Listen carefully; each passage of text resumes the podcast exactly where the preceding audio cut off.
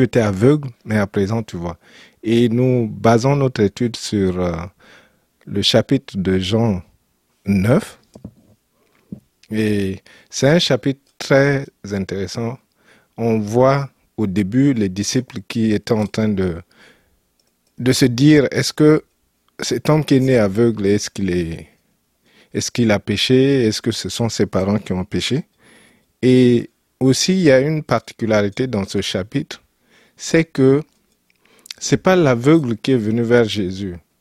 Jésus l'a remarqué et il s'est approché de lui. Donc, l'aveugle était en train de, mendier parce que c'est ce qu'il faisait tous les jours. Mais le Seigneur s'est rapproché de lui et aussi la question des disciples, c'est de savoir quelle est l'origine de sa maladie. Le Seigneur a dit clairement ce n'est pas à cause d'un péché qu'il est malade, mais c'est pour que la gloire de Dieu se manifeste. Et la suite, c'est que l'aveugle a été touché, il a été guéri complètement. Et cela a rendu très mécontent les pharisiens. Pourquoi? Parce que le Seigneur a eu à guérir cet homme le jour de sabbat. Et selon les Juifs, le jour de sabbat, on ne doit pas travailler. Donc faire de la boue, c'est déjà considéré comme un travail. En dehors de manger, faire toute autre tâche est considéré, considéré comme une violation de la loi de sabbat. Donc, même pour se servir à manger, ce sont des esclaves qui faisaient cette tâche-là. C'est-à-dire, eux, ils ne faisaient pas la cuisine. Ils ne faisaient pas la cuisine. Ils ne, ils ne faisaient pas de tâches ménagères. Ce sont des esclaves. Toute autre tâche est considérée comme une violation à l'égard de la loi spirituelle euh, que les Juifs ont établie euh, sous la direction de, Moïse. Donc c'est c'est la loi de Moïse qui continuait, mais l'application était tellement stricte. Donc les pharisiens étaient considérés comme ceux qui devraient veiller à ce que le peuple ou les fidèles puissent respecter cette loi, euh, la loi mosaïque. Si bien que quand Jésus a guéri cet homme, il était déjà en violation. Parce que le miracle, opérer un miracle, c'est le travail. Et même en anglais, on, dit cela, c'est faire un travail. Donc, ce qui fait que, comme les pharisiens attendaient Jésus au rebond, ils l'attendaient de pied ferme parce qu'ils cherchaient à l'accuser. Euh, Jésus les dérangeait. Alors, cet homme aveugle a été interrogé plusieurs fois et quand il a donné sa version, ils ne l'ont pas cru. Mais si on voit bien le côté humour dans cette histoire, il leur a demandé, mais je vous ai déjà dit ça deux fois. Vous ne m'avez même pas cru. Combien de fois vous voulez que je vous dise? Est-ce que vous voulez devenir également des disciples de, de, de cet homme? Et ça les a encore mis plus en colère. Et ils l'ont mis à la porte, mais en l'injuriant. Maintenant, quand on voit bien l'histoire, oui, cet homme était aveugle physiquement. Mais il y a aussi le côté aveugle spirituel. Donc, tout comme toi et moi, à un moment donné, nous étions complètement aveugles. Même si nous avons des yeux physiques, nous étions aveugles. Et au moment où le Seigneur va nous toucher, nos yeux ont commencé à s'ouvrir.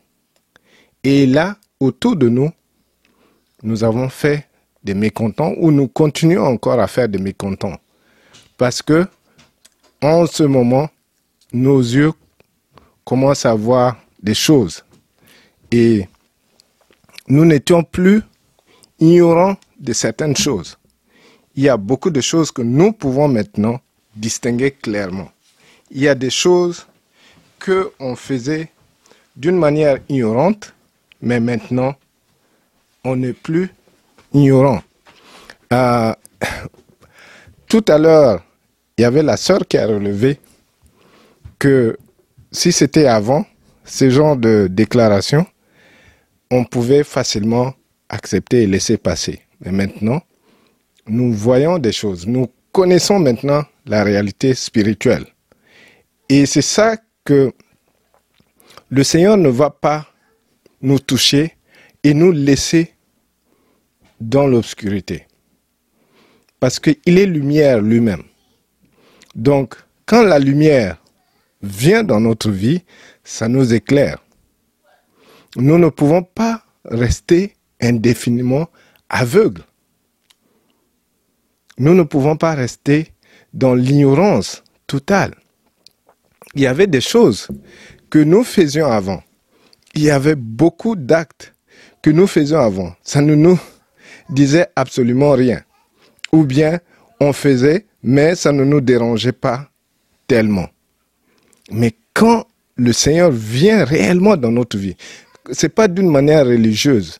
Oui, il y avait des choses, oui, on se disait chrétien, mais on faisait beaucoup de choses d'une manière religieuse. Donc, la vie qui était en nous était encore endormie. Si bien que le, le Saint-Esprit ne pouvait pas vraiment s'émouvoir, ne pouvait pas travailler dans notre vie comme il fallait. Le Saint-Esprit était coincé.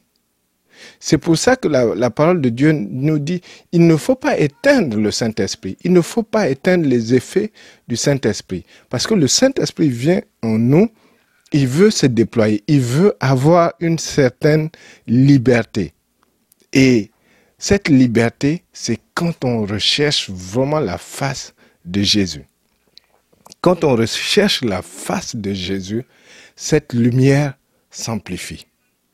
Imaginez euh, vous essayez d'éclairer toute une maison avec une seule bougie. Ça ne... Oui, ça peut éclairer juste un petit coin, ou bien juste autour de la bougie. Mais au fur et à mesure que la, lumière devient de plus en plus éclatante, là même des choses très petites, peut les voir. Justement, quand quand le Seigneur Jésus vient dans ta vie, c'est le projecteur qui arrive. Et ce projecteur va éclairer chaque coin de, de ta vie. Donc, il y a des choses qui, va, qui vont commencer à te déranger, mais d'une manière où tu te dis, mais attends, cette chose, je faisais ça, les yeux fermés. Oui, justement, tu faisais ça les yeux fermés parce que tu étais encore aveugle. Quand je dis les yeux fermés, c'est pas physiquement, mais tu, pouvais faire ça sans, sans être dérangé. Alors le Seigneur ne va pas te laisser dans cet état. Le, le passage pour vraiment appuyer notre message de ce soir, c'est celui de Jean 9, le verset 24 à 27. Pour la seconde fois, les pharisiens convoquèrent l'homme qui avait été aveugle et ils lui, dirent, Rends gloire à Dieu, nous savons, nous, que cet homme est un pécheur. Quand Jésus fait des miracles dans ta vie, quand Jésus transforme ta vie, les gens sont prêts à dire oui, gloire à Dieu. Ça ne, les dérange pas. Ils peuvent facilement dire gloire à Dieu. Si tu dis gloire à Dieu, ça ne les dérange pas. Mais si tu dis Jésus a transformé ma vie, là, ça commence à déranger plus d'un. Quand tu fais rentrer Jésus sur la scène de ta vie, tu vas être combattu. Tu peux dire, oui, Dieu m'a touché, Oui, parce que Dieu, ça peut... Tout le monde appelle, euh, oui, Dieu, mais on ne sait pas de quel Dieu il s'agit. Alors quand tu dis Jésus m'a touché, Jésus m'a transformé, là, tu commences vraiment à faire des ennemis. Donc on continue. Les pharisiens disaient, oui, il faut juste dire gloire à Dieu. C'est-à-dire, si c'est Dieu qui t'a touché, d'accord, gloire à Dieu. Mais ne dis pas Jésus parce que nous sommes sûrs que c'est un pécheur. En fait, dans leur fort intérieur, ils savent que Jésus n'est pas un pécheur. Mais tellement qu'ils sont jaloux, tellement qu'ils sont dérangés, ils ont, ils préfèrent que cet homme ne mentionne pas le nom du Seigneur Jésus ou la personne qui l'a réellement guéri. 25, le verset 25. Il répondit, est-ce un pécheur? Je n'en sais rien. Mais il y a une chose que je sais. J'étais aveugle et à présent je vois. Jésus, c'est du concret. Jésus, quand il touche ta vie, tu sens une différence. Donc, si tu te dis que le Seigneur Jésus dans ta vie et que tu, ton état reste pareil, ou ça se dégrade, ça devient encore pire, pose-toi des questions. Est-ce que réellement tu as rencontré Jésus dans ta vie? Parce que quand il te touche, tu ne peux plus rester pareil. Tu ne peux pas rester à la même place. Tu dois évoluer, tu dois grandir spirituellement. Parce que la, cécité, tout ce que tu ne voyais pas avant, tu commences maintenant à voir. Le verset 26. Ils lui dirent alors, comment a-t-il fait pour t'ouvrir les yeux? Il leur répondit, je vous l'ai déjà dit et vous n'avez pas écouté. Pourquoi voulez-vous m'entendre encore une fois? Serait-ce que vous voulez aussi devenir ses disciples? Donc cet homme, cet homme a commencé à évangéliser. Il, a commencé à raisonner vraiment avec les, les pharisiens, ceux qui se disaient les hommes de la loi, ceux qui se disaient les garants du côté spirituel. Il a commencé vraiment à raisonner avec eux. Et il a commencé à les évangéliser. Mais au contraire, ça les énervait. Donc, tu peux beau chercher à évangéliser les gens qui sont autour de toi. Les gens qui n'ont pas vu réellement le Seigneur Jésus sous l'angle que toi tu as vu. Parce qu'il a touché ta vie, parce qu'il a transformé ta vie. À un moment donné, tu nageais dans le péché, mais quand le Seigneur t'a sorti de là, ta vie est transformée. Tu n'es plus la même personne. Les gens voient le changement en toi. Mais quand tu ajoutes encore à ce changement le témoignage que c'est le Seigneur Jésus qui t'a touché, là, les gens vont commencer à te rejeter. Ils vont commencer à te combattre pour se soulager en fait, pour qu'ils soient soulagés. Parce que ils se disent que si ta vie est transformée, en fait, ils n'ont plus de raison de, de te mépriser en fait. Mais c'est le contraire. Là, ils cherchent à te mépriser parce que ils ne veulent pas te voir à, ce niveau-là. Ils ne veulent pas te voir réussir dans la vie. Donc, ils cherchent à ce que tu restes aveugle toute ta vie, mendier au bord de la route comme cet homme, euh, et recueillir des miettes. Et là, eux, ils vont savourer leur réussite. Parce que quand ils voient qu'il y a des gens malheureux autour, ils se disent que eux au moins ils ont réussi. Mais imagine que le Seigneur te relève. il enlève tout ce qui est dans tes yeux, qui te freinait. Il te donne encore le pouvoir de briser les esprits de famille, les esprits qui te limitaient avant. Parce que maintenant, tu commences à voir les esprits. Tu n'es plus obligé de faire la même chose que tout le monde dans la famille.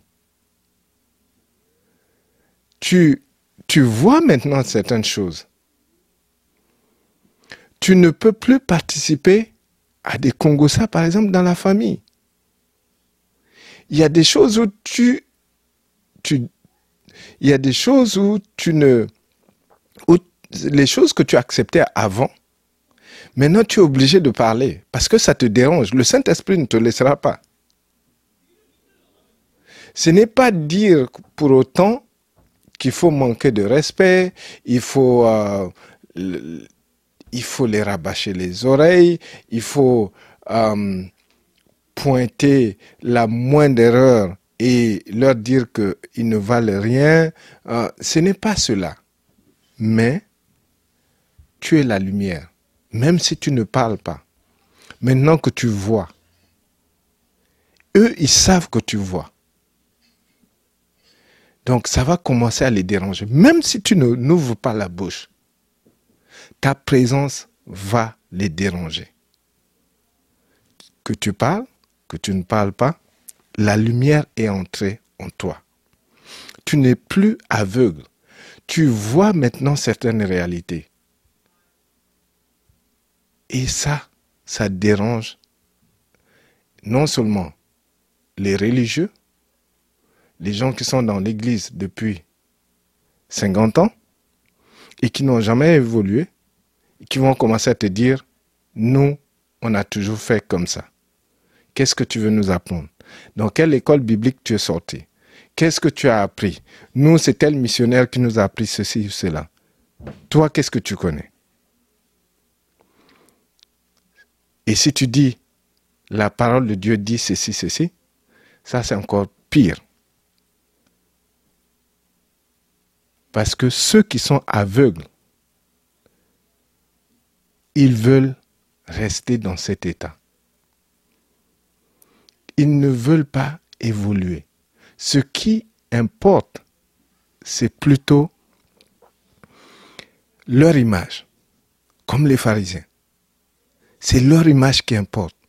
Ce n'est pas la vie des autres qui doivent être impactées. Imaginez, on guérit quelqu'un qui est aveugle depuis sa naissance, qui, est malheureux. Qu'est-ce qu'ils ont à trouver à accuser le Seigneur? C'est parce qu'il a fait de la boue, quand même.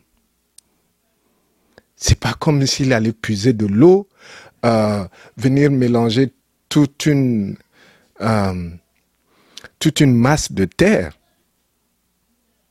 Mais si, juste la boue. Et là, c'est considéré comme un travail.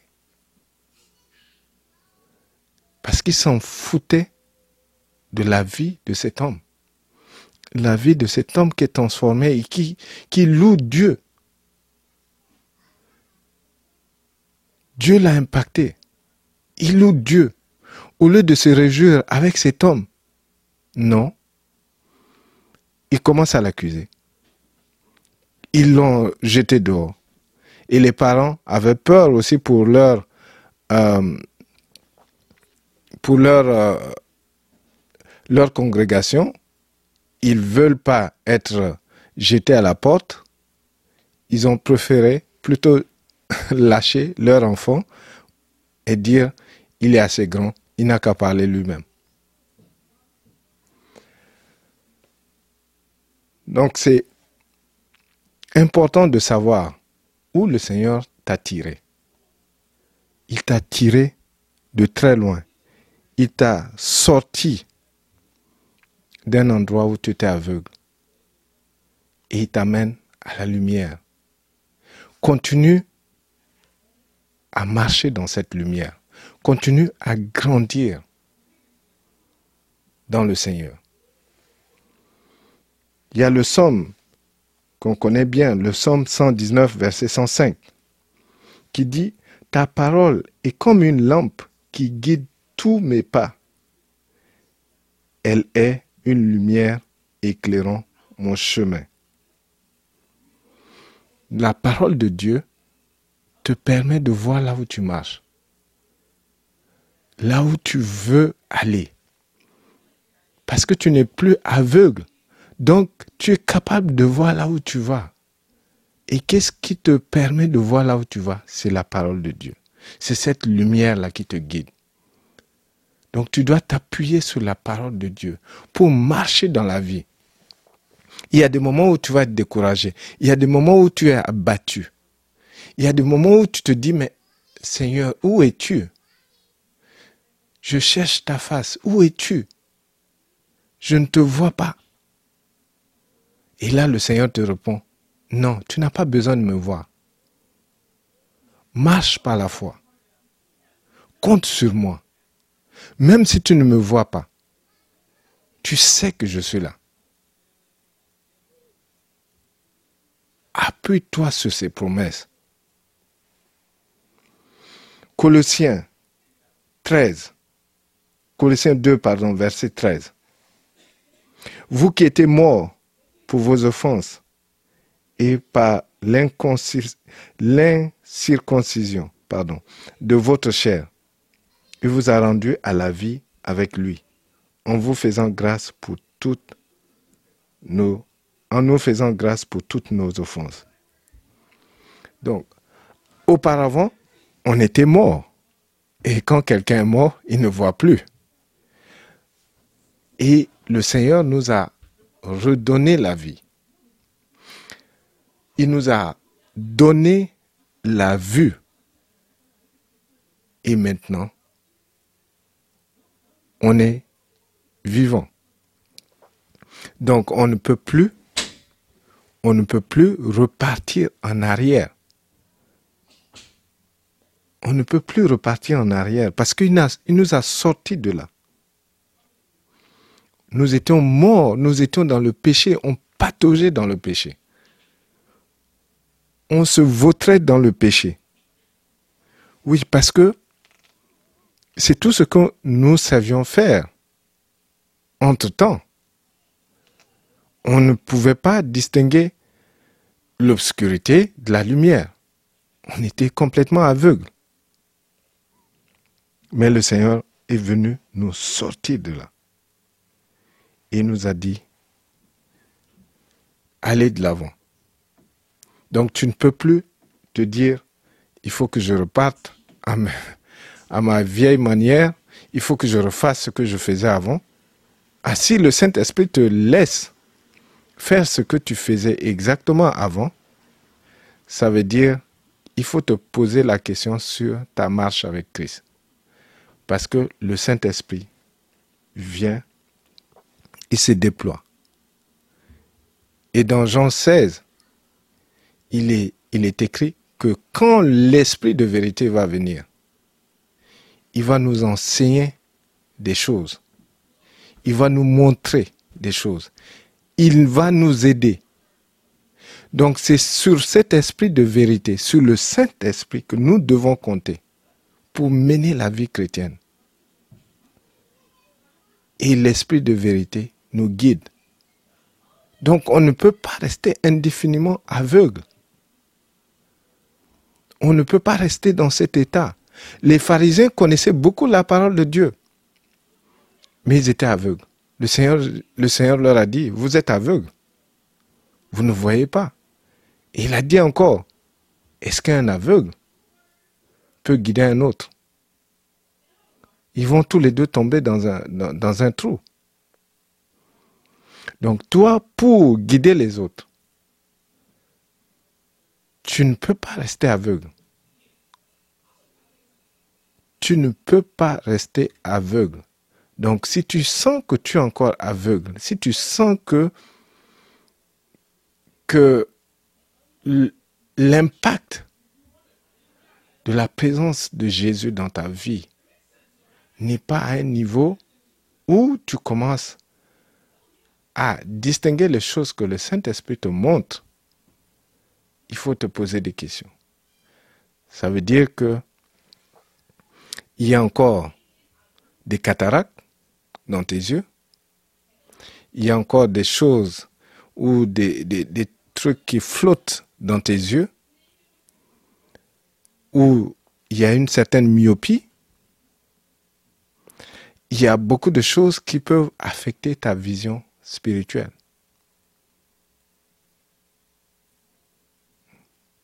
Rapproche-toi de, Dieu. Demande à ce qu'il nettoie ta vision afin que tu puisses également guider les autres. Éphésiens 2, versets 1 à 3. Autrefois, vous étiez morts à cause de vos fautes et de vos péchés. Par ces actes, vous conformiez alors votre manière de vivre à celle de ce monde et vous suivez le chef des puissances spirituelles mauvaises. Cet esprit qui agit maintenant dans les hommes rebelles à Dieu. Nous aussi, nous faisons autrefois tous partie de ces hommes. Nous vivions selon nos, mauvaises, nos mauvais désirs d'hommes livrés à eux-mêmes. Et nous accomplissions tout ce que notre corps et notre esprit nous poussaient à faire. Aussi étions-nous par nature voués à la colère de Dieu, comme le reste des hommes. Donc avant, nous étions livrés à nous-mêmes. On pensait qu'on était en train de vivre, mais en fait, nous étions morts. Paradoxe. On se disait c'était la belle vie. Mais la parole de Dieu nous dit que nous étions morts. Parce qu'on faisait du n'importe quoi. Parce que il y avait des choses qu'on faisait qui nous mettaient même en danger physiquement. Nous nous exposions à plusieurs choses, même les maladies physiques. Mais Dieu nous a sortis de là, nous a nettoyé les yeux. Il nous dit, ne va plus là-bas. Ne va plus là-bas. Et ce qui est intéressant dans, dans Ephésiens 2, versets 1 à 3, Paul décrit bien la situation et puis dit, nous aussi, nous faisions autrefois tous partie de ces hommes. Donc les hommes qui vivaient n'importe comment, qui suivaient leur voie, qui, en réalité étaient perdus. 1 Pierre 2, verset 25. Car vous étiez comme des brebis errantes, mais à présent vous êtes retournés vers le berger qui veille sur vous. Donc on était perdus, on était en train d'errer ça et là. Pourquoi? Parce que on ne voyait pas certaines choses. Et Dieu nous a sortis de là. Dieu nous a sortis des trous pour nous montrer la vraie voie à suivre. Ma soeur, mon frère, si tu sens que tu patines, si tu sens que tu n'évolues pas, si tu sens que la lumière de Dieu ne t'éclaire pas assez, si tu sens que tu as toujours les mêmes problèmes et que tu n'évolues pas année après année, demande au Seigneur de nettoyer tes yeux.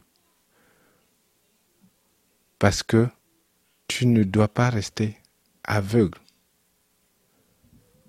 Oui, il y a plein de choses que le Seigneur nous montre.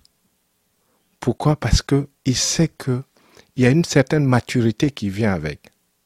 Le Seigneur ne va pas ouvrir tes yeux, te montrer des choses que tu ne vas pas supporter au fur et à mesure, il va te révéler des choses. L'esprit de vérité va continuer à t'enseigner.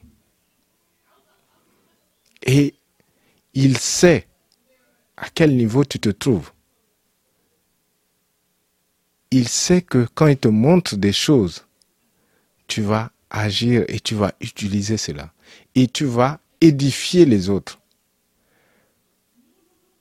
Parce que le Seigneur ne veut pas seulement que il, nous, impacte notre vie et nous ne puissions pas toucher les autres. Le Seigneur veut que nous puissions influencer cette terre où les gens sont aveugles. Les gens ne savent même plus différencier l'amour, la tolérance. Ils ne savent même plus. Ils se disent en train de raisonner. Mais quand tu vois au fond, ça devient du n'importe quoi. Ils s'embrouillent. Je suivais pas plus tard que la semaine dernière euh, une vidéo. Et en fait, c'était une réunion des satanistes. Et dans la vidéo, il y a un jeune, un évangéliste, qui a tout fait pour euh, rentrer dans le lot. Et il a commencé à interviewer les gens, les satanistes. Et quand il leur posait des questions, vous êtes sataniste Ils disent oui. Ah, vous adorez Satan? Ils disent non. Ils n'adorent pas Satan, ils n'adorent personne. Ils ne sont pas là en train de faire des éloges de Satan, c'est juste un courant de pensée. Attends, un courant de pensée. Mais en même temps,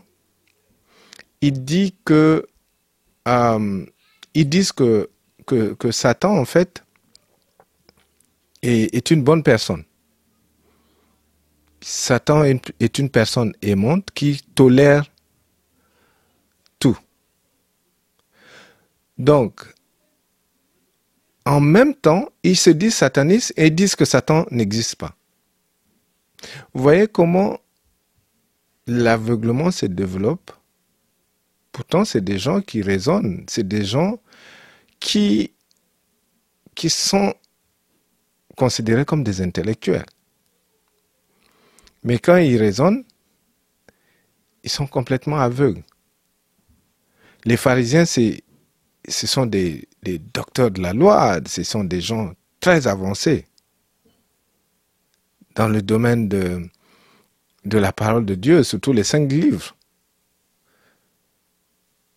Alors, ils raisonnent, mais quand il s'agit des affaires de Dieu, des affaires spirituelles, ils ont du mal à concilier leur côté intellectuel et le côté spirituel. Donc ce monde est perdu. Ce monde est complètement perdu.